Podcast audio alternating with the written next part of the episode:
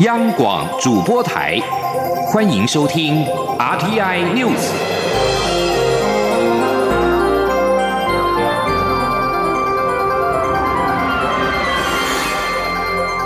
听众朋友您好，欢迎收听这节央广主播台提供给您的 RT News，我是张顺祥。首先把新闻焦点关注到香港，香港民族党的召集人陈浩天，二十九号在机场出境的时候被执法人员扣留，其后遭到警方的逮捕。民族党主张的是香港独立，去年底已经遭到港府禁止运作。根据电子媒体的报道，陈浩天在二十九号晚间在机场通关出境的时候被扣留。警方其后指他涉及到有组织罪案及三合会调查科处理的一宗案件，然后加以逮捕。警方在本月的一号在新界火炭一个工厦单位搜出了一批武器。包括了汽油弹、钢珠以及垒球棍等，拘捕了七男一女，当中包括了陈浩天。陈浩天被拘留将近两天之后获准保释，但是根据报道，保释的条件不包括限制出境。面对反送中示威暴力不断的升级，多名港区人大代表二十七号向特首林郑月娥直言。对话平台只是浪费时间，港府应该强硬的止暴制乱，包括了动用紧急法。报道引述一名港区的资深政协委员表示，预料关键是民政发起的八三一游行，若暴力行为持续的话，政府就可能出重手。针对屏东县访寮乡乡镇顾问。李梦居前往香港之后失联一事，陆委会副主委邱垂正表示。日前接获李梦居家属的反映之后，就透过刑事警察局、海基会等管道向陆方查询，但是陆方尚未回应。陆委会呼吁陆方落实两岸共打协议以及投保协议当中有关人身安全保障的共识，向我方通报此案。请央广记者王兆坤的报道。关于李梦居失联案，陆委会副主委邱垂正表示。李梦居家属说，他在香港期间仍有维持联系，但入境中国大陆后就失联。陆委会目前还不愿过度臆测此案的背景与原因，所以先透过既有机制向港府及中国大陆方面查询，希望对方提供入出境相关资讯，让我方研判。海基会则指出，已于第一时间与李梦居家属取得联系，全力配合陆委会及家属要求。并于二十九号发函海协会，海基会说将与家属保持联系，随时掌握相关讯息，适时提供协助。另一方面，香港示威抗争情势持续紧绷，陆委会再次发出新闻稿提醒国人，近期若前往香港或由港转赴中国大陆，务必提高警觉，注意自身安全。媒体报道指，从香港入境中国大陆。中国大陆海关已加强入境审查，有被要求查看手机、电脑及随身行李的可能，以调查是否有与香港抗争活动相关的讯息或照片。邱垂正呼吁国人要注意这方面的讯息。他说：“对国人人身安全的风险的不确定性也显著提高，所以我们有呃发这个新闻稿，务请国人要加以注意。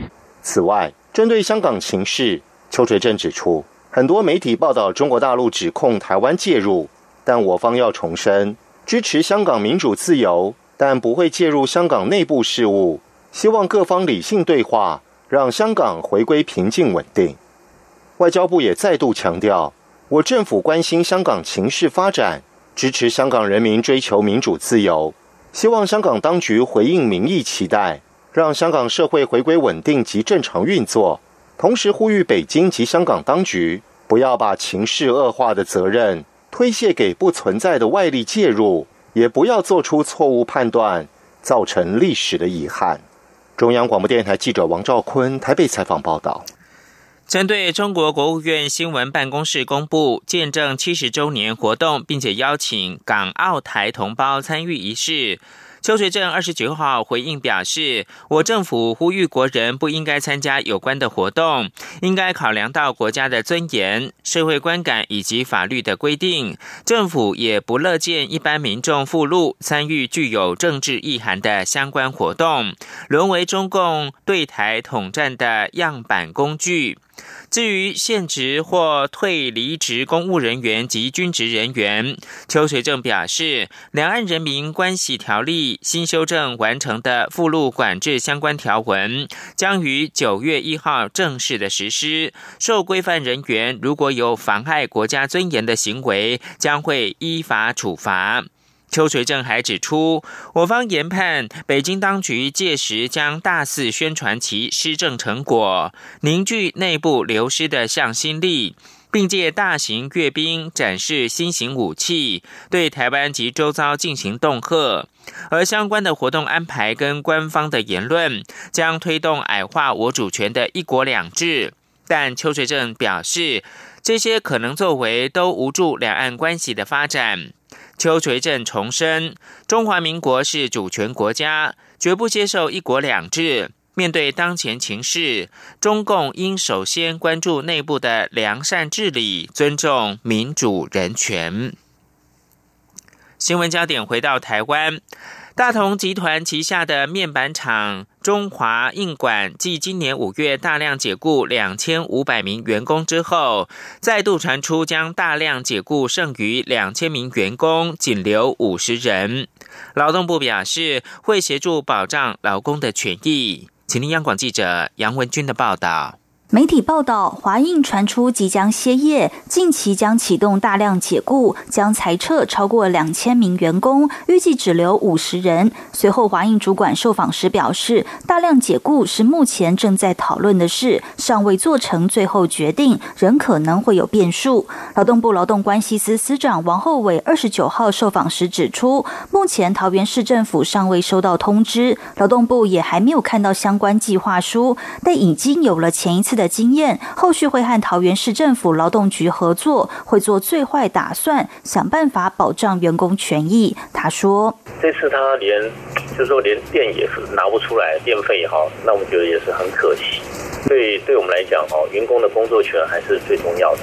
如果可以的话，也希望他的母公司，哦，大同公司也应该负起一些责任来了，哈。”王厚伟说：“就劳动部的立场而言，当然希望公司找到裁员；就劳工的立场是希望公司继续经营。但就股东、债权人的立场想的不一样。日前法院不同意重整，让华映重整有些困难。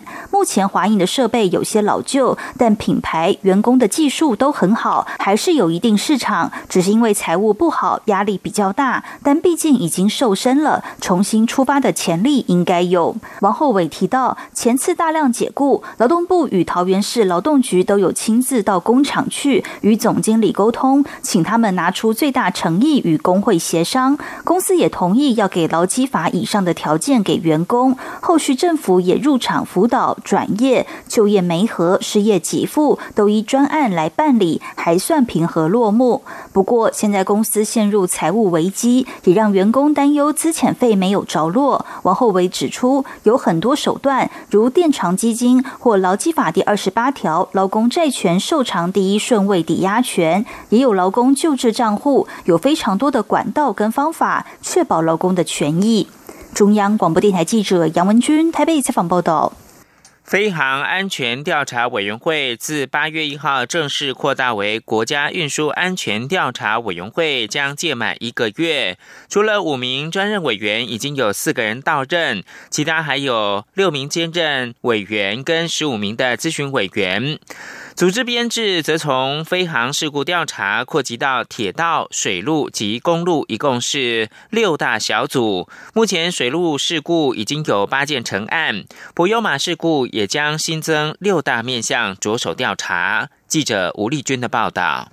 运安会二九号公布满月以来的组织编制、人事与未来规划，其中委员会五名专任委员，除了主委杨宏志、副主委许月玲以及郭振华、李刚外，尚缺一人。其余六名兼任委员以及十五名咨询委员皆已到位。此外，委员会下设一名执行长关文玲，统筹六大编组，除了航空、水路、铁路及公路四大调查组。外还有运输安全组及运输工程组，未来也将规划在高雄、台中及花莲设立快速反应办公室，并于宜兰成立国家运安工程研究中心。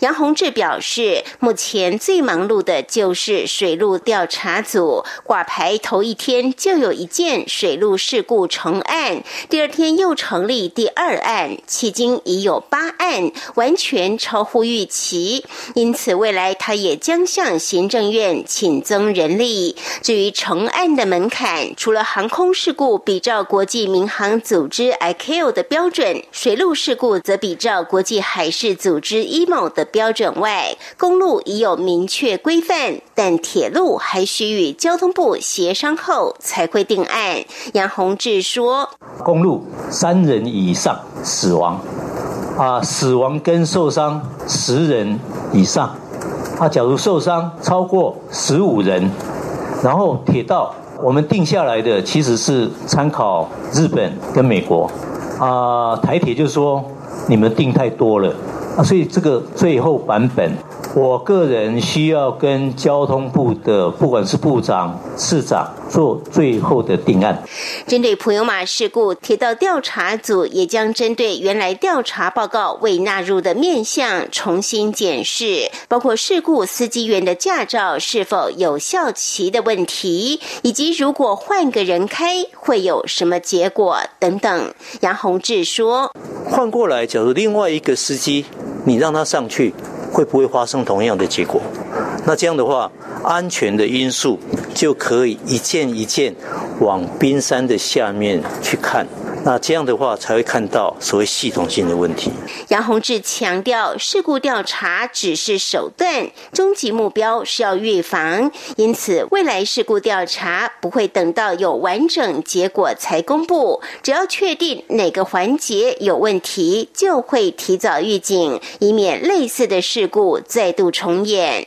中央广播电台记者吴丽君在台北采访报道。国际新闻关注的是英国，英国首相强生二十八号宣布，今年国会在重新开议之后的暂停时间将延长到脱欧日。几周前，这项决定除了引起反对无协议脱欧的亲欧盟人士跟议员愤怒抗议，还在二十九号面临法律的挑战。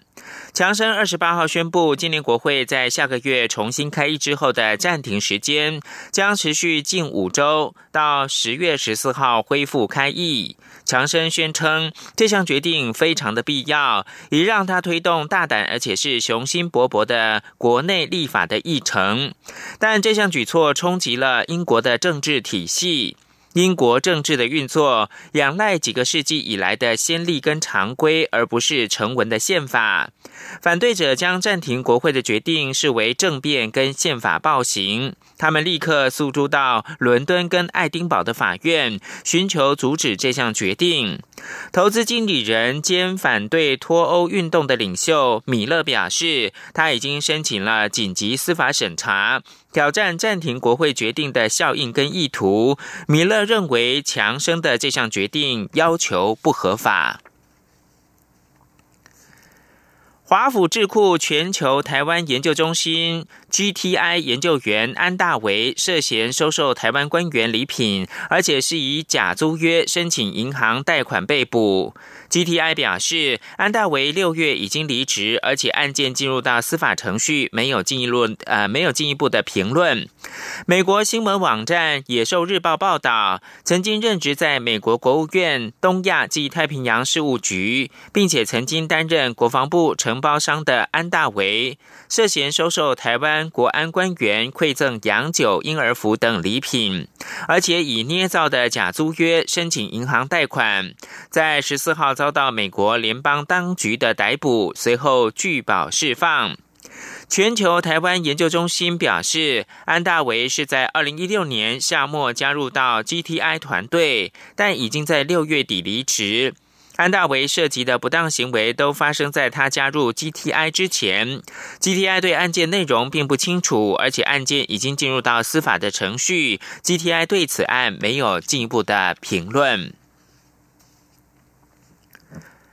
日本大阪大学教授西信信二。研究团队把诱导性多功能干细胞 （iPS 细胞）所制作的眼角膜细胞移植到一名女性患者的眼睛，创全球首例。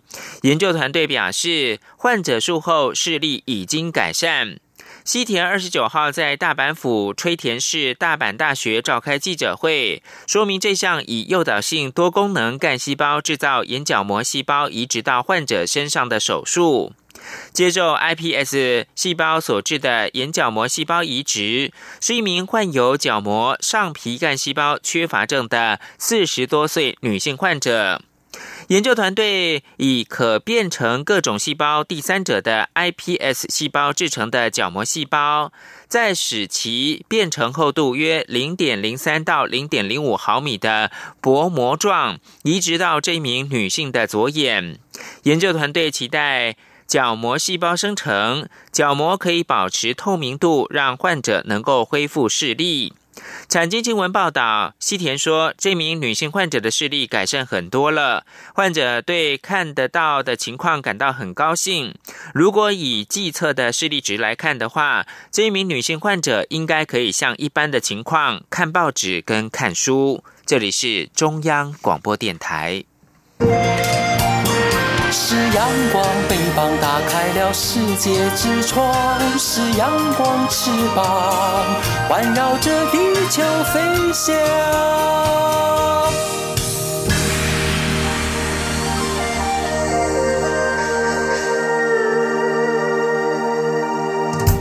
现在是台湾时间清晨的六点四十六分，我是张顺祥，继续提供新闻。台铁及吉支线彩绘列车上面的石虎被指向花豹，引起争议。暴徒原设计师俄罗斯插画家莫洛措娃免费为台湾绘石虎。驻俄罗斯代表处二十九号表示，已经拜访并且邀请莫洛措娃访问台湾，他同意将在九月中下旬来台湾访问。莫洛措娃表示，这几天跟他要求成为脸书朋友的人数多到让他应接不暇，害他的手机一直当掉。他对台湾民众的热情回响感到惊讶，也很高兴这次事件让他有机会更认识石虎和台湾。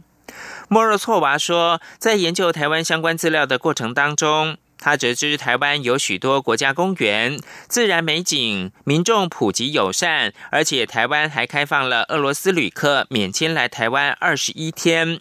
他笑称，接下来要忙着规划旅游行程了。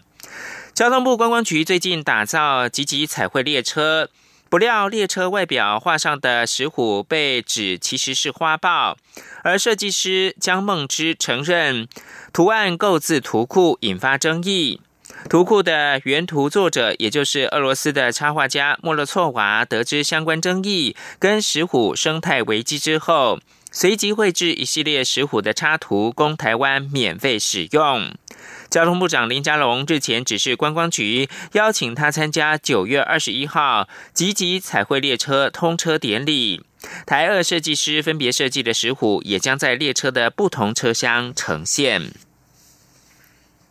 继续关注的是二零二零的总统大选，高雄市长国民党总统参选人韩国瑜二十九号在国政直播开讲当中提出青年政策三解方，对此内政部表示，其中的自立成家基金。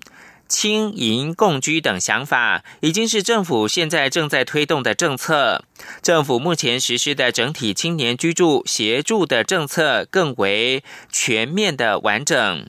韩国于二十九号进行第二波国政直播开讲，针对青年就业。成家问题，端出了撑腰三策，包括了推动自立成家、低利贷款、老亲共居以及跟留台湾，要帮台湾逐凤逐巢引凤，提升国家的经济竞争力。请央广记者刘品希的报道。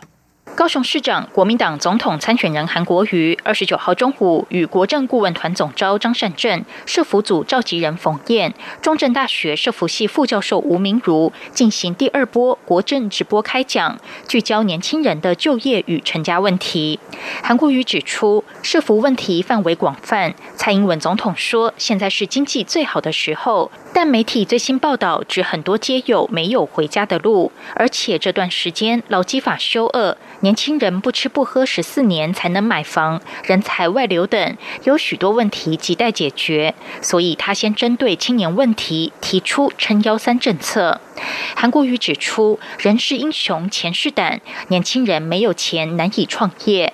因此，他主张以就业安定基金作为信用保证，推动银行低利贷款，提供年轻人创业成家的第一桶金。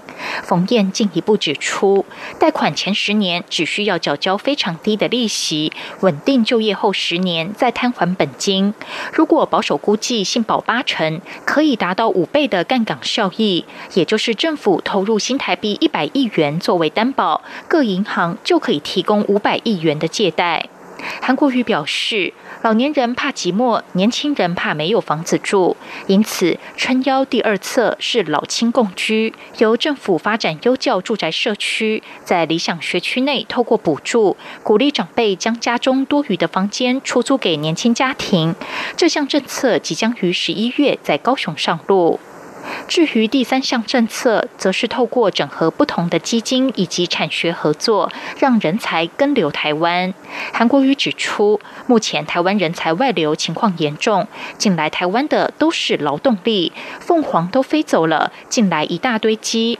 韩国瑜此话一出，冯燕随即缓颊，表示不要这样讲，会歧视劳动的也是人。韩国瑜则立即改口，强调自己的意思是要逐巢引凤。不但要留得住台湾人才，也要能吸引海外的人才来台。他说：“我们一定要把人才，不光是本国的凤凰留得住，海外的各个优秀的人才也愿意来台湾。是，那是另外一个政策。我们一定要做出这些政策出来，不然的话，未来是有大问题。所以我才我才举这个例子。可能刚刚举的例子，万一不太好，请大家多谅解一下啊。”韩国瑜在直播后的记者会中也再次澄清，并在受访时主动说明，生怕遭到外界误解。他强调自己的意思是不要让凤凰飞出去，海外的凤凰不要走。台湾引进外部人力时，人才与人力都要并重，否则不利于台湾的经济发展。央广记者刘品熙的采访报道。台大法律系的名誉教授贺德芬质疑蔡英文总统并没有在一九八四年取得伦敦政经学院法学博士的学位。蔡总统表示，他的母校伦敦政经学院曾经发表声明，确认他在一九八四年获得博士学位，这是毋庸置疑的事。他不知道为何贺德芬还要质疑，因此提告交由司法来检验。请记者欧阳梦平报道。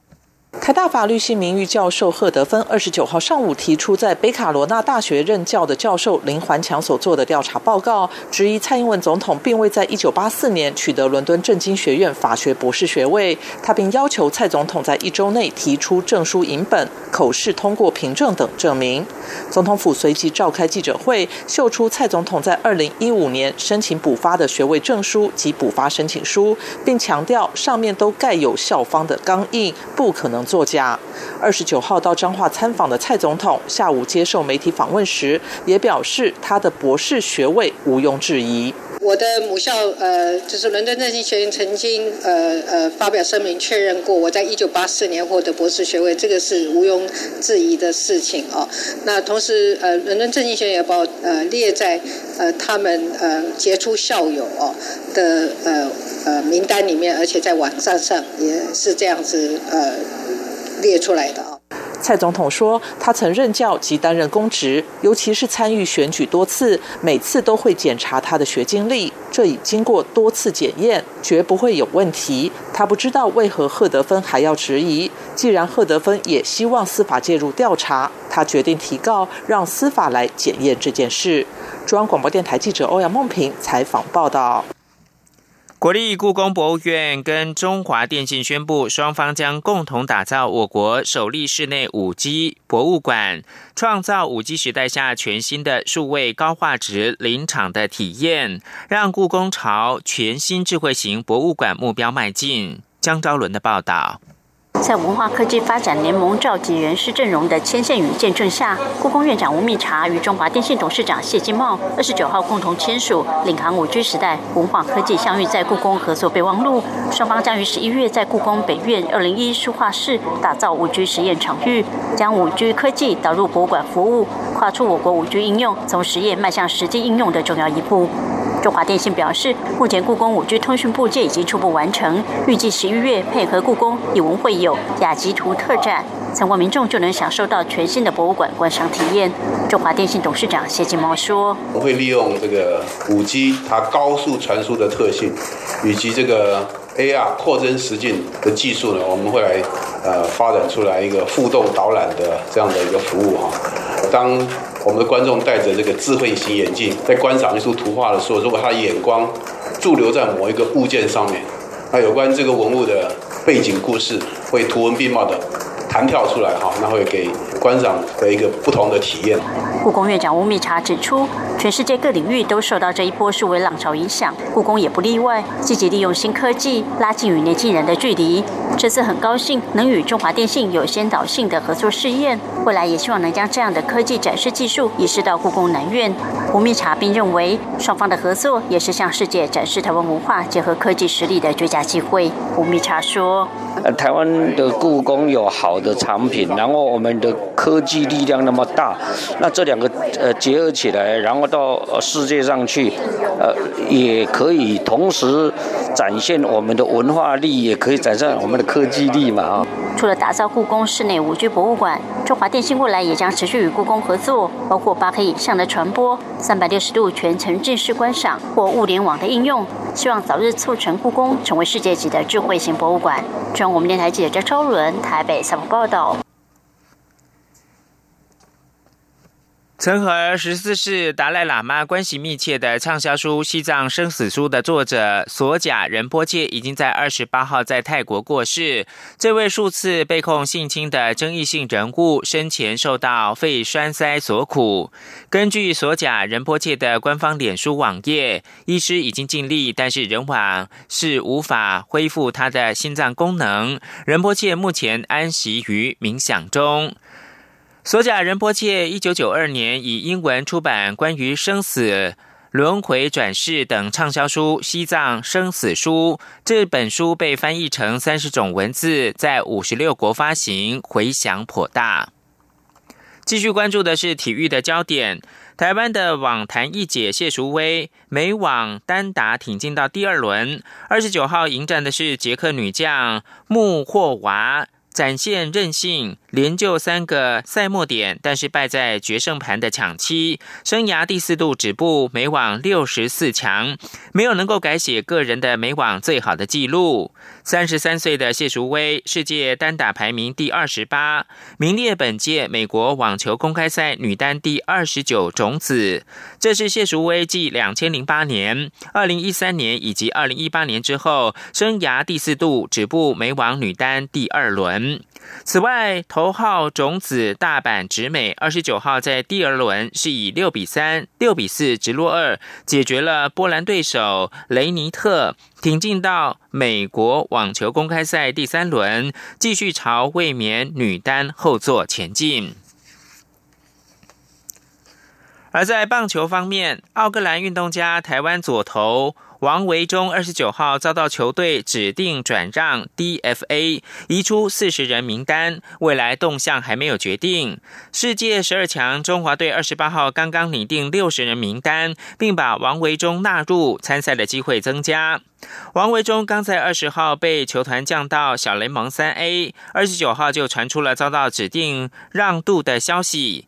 根据美国媒体报道表示，王维忠被移出四十人名单，由野手诺瑟补上。世界十二强中华队的选训委员会二十八号才召开会议，讨论六十人大的名单。中华队的总教练洪一中表示，有纳入到王维忠。不过之前碍于在大联盟四十人名单当中的选手没有办法参赛，王维忠本来没有办法参加十二强赛。不过现在可能性是大大的提高了。以上新闻由张顺祥编辑播报。